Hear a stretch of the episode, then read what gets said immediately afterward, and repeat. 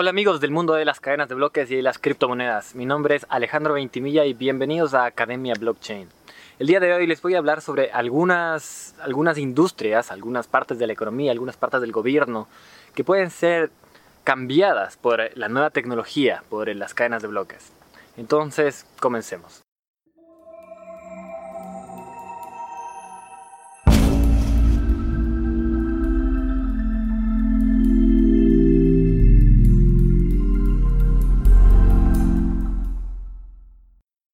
Cadena de bloques tiene una característica muy importante. Una de las características más importantes de la cadena de bloques es la permanencia y la inmutabilidad de todo lo que entra en esa base de datos. Lo que subes allá, después de un momento ya no puede ser cambiado. En, cadenas de bloques que tienen proof of work, eh, se, se, dice que con seis bloques, seis confirmaciones, eso ya está ahí y está enterrado en la cadena de bloques. En Proof of Stake se llama cuando uno, un bloque ha llegado a, tener finality o finalidad, que ya está ahí enterrado en la cadena de bloques. Y esto a qué da paso? Da paso a muchísimas aplicaciones para el mundo de, de los negocios, para esta nueva tecnología. Una muy fácil de señalar podría ser la importación y la exportación. Entonces, hay empresas que ya están utilizando la cadena de bloques para facilitar procesos de importación y de exportación. Empresas muy establecidas en el mercado, como por ejemplo la British Petroleum, ya está trabajando con cadenas de bloques para manejar la importación y exportación de, de petróleo y de energía. ¿Por qué funciona esto? Porque la cadena de bloques puede guardar cualquier tipo de información, no solamente transacciones de monedas, como en el caso del Bitcoin, sino también puede guardar estados de productos, por ejemplo, estados de un producto a través de una cadena de suministro o, estados contables que ayudan a la empresa a recordar cómo, cómo funcionan sus operaciones. Entonces, en Chile eh, también está sucediendo algo similar en el caso de la energía. La Comisión Nacional de Energía de Chile ya plantea utilizar la blockchain para rastrear y para manejar las operaciones de la distribución de energía en Chile. Otro caso muy diferente pero muy interesante es poder rastrear la cadena de suministro de la pescadería. Lo que pasa con la pescadería es que muchas veces la pesca es ilegal y la calidad de ese pescado es dudosa, es difícil de rastrear la calidad de ese pescado. Bueno, hay empresas como Viant o como Provenance que ya plantean una cadena de bloques para rastrear la vida de ese pescado desde el mar hasta, hasta tu plato de comida. Así podríamos tener más información sobre los productos que consumimos.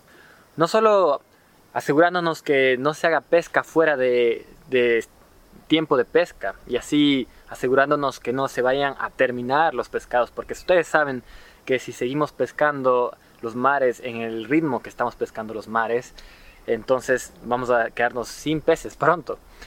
Pero con esta tecnología podemos tener más información sobre, sobre ese pescado, podemos saber si es que ese pescado fue, fue pescado de una manera legítima, de una manera ética y teniendo en cuenta todos estos parámetros que al cliente final, al cliente que come el pescado con, arroz y con ají o sin ají, eh, le pueden importar. Entonces, el, el, consumidor final tiene más poder sobre lo que consume, más poder de enterarse sobre lo que consume.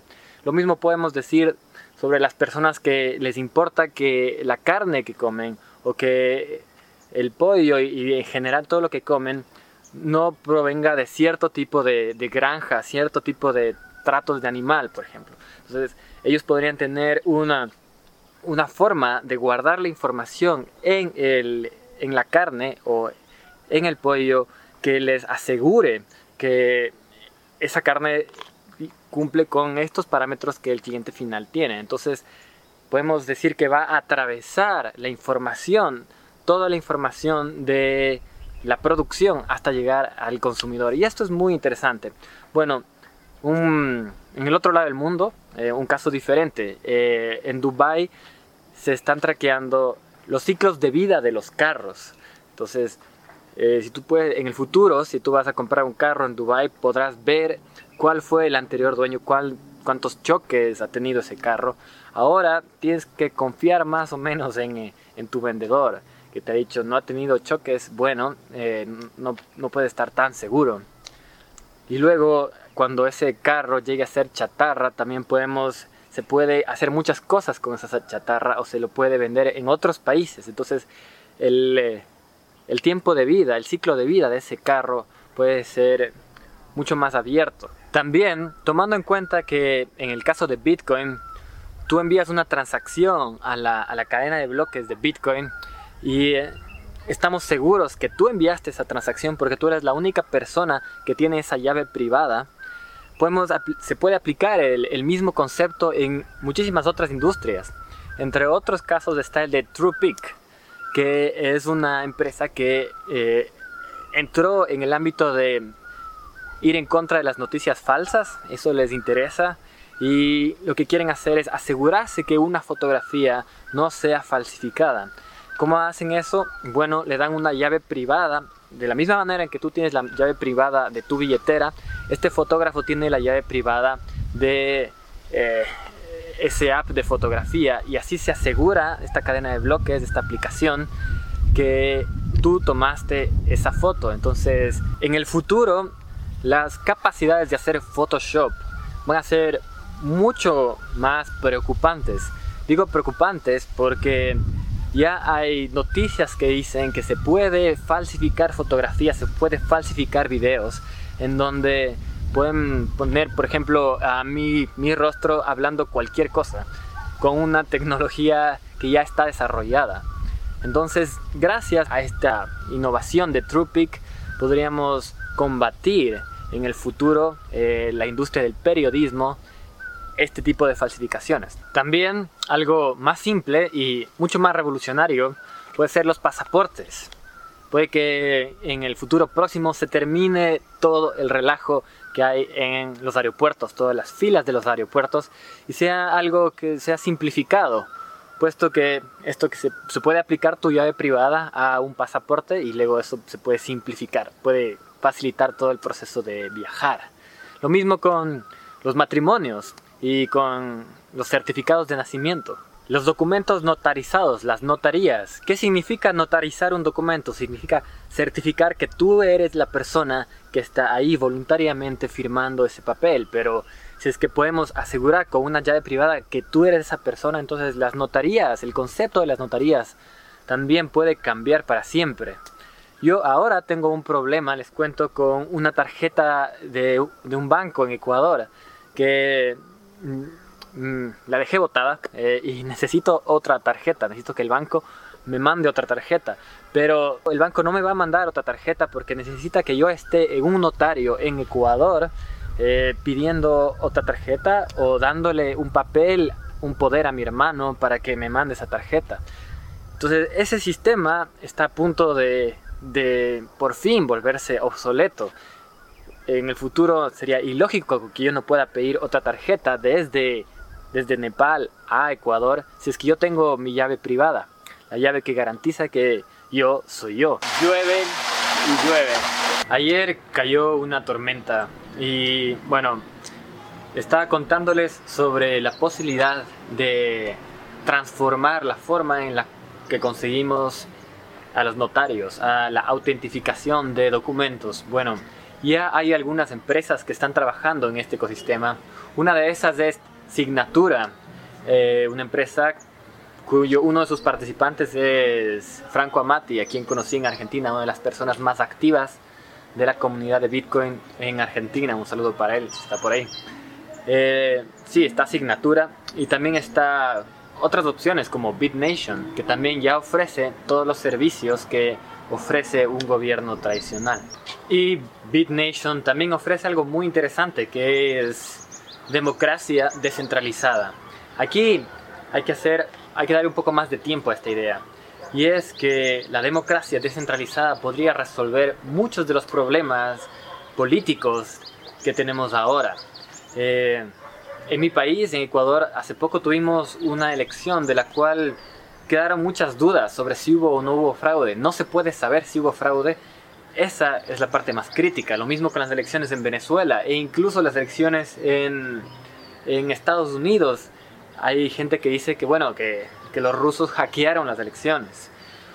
Hay formas de utilizar esta, esta tecnología para crear un sistema democrático en donde sea completamente transparente todo el proceso. Tú tengas tu clave privada y tu voto pueda ser manejado por un, por un algoritmo, no por personas que sean corrompibles. Y ese, ese algoritmo puede ser código abierto. Entonces no habría forma de hacer trampa si, si se maneja la democracia con una cadena de bloques. Y esto no es algo idealista que está totalmente en el mundo de las ideas, es algo que ya está sucediendo. En Moscú, por ejemplo, hay una plataforma que se llama Active Citizenship, que ya está comenzando a ofrecer servicios de gobernabilidad. Otra empresa que está dando un paso en esa dirección es ProCivis en Suiza. En Suiza hay una democracia bastante directa, bastante abierta, en la que los ciudadanos pueden tomar decisiones a través de gobiernos abiertos. Bueno, ahora esta empresa ProCivis está planteando una blockchain para procesar estos votos. Aunque el código es simple para crear una democracia descentralizada, incluso se puede encontrar códigos, ejemplos de código abierto de democracia descentralizada en la página web de Ethereum. Se podría argumentar que se necesita mucha voluntad política para que esto suceda, para que los gobiernos acepten eh, una, una democracia abierta y descentralizada en un blockchain. Lo que sí podría entrar antes en el proceso de, gobierno son, son soluciones para combatir la corrupción. Factom es una de las empresas que está ofreciendo servicios para, para partidos políticos en cuestión de soluciones de transparencia. La propuesta va más o menos así, implementar cadenas de bloques para para seguir los montos y seguir los fondos del Estado en su implementación, en sus pagos, podría cambiar la forma en la cual concebimos a, la transparencia y al rendir cuentas, porque las cuentas se irían rindiendo a medida que se desarrollan los proyectos y las, y, las inversiones del Estado. Entonces, los ciudadanos, los que votan, en el futuro espero demanden eh, cadenas de bloques para partidos políticos, soluciones de transparencia. Bueno, esas fueron algunas de las formas en las cuales el blockchain, las cadenas de bloques pueden transformar la manera en la que nos relacionamos con el mundo que nos rodea, desde el plato de comida hasta la democracia. Y si es que les interesan estos temas, si es que las cadenas de bloques, las criptomonedas te atraen, entonces suscríbete y dale like. Yo soy economista, soy programador, me dedico a la programación. Les puedo explicar a fondo cómo funcionan estas tecnologías y cuál es el impacto que tienen en el mundo en el que vivimos. Estaremos en contacto.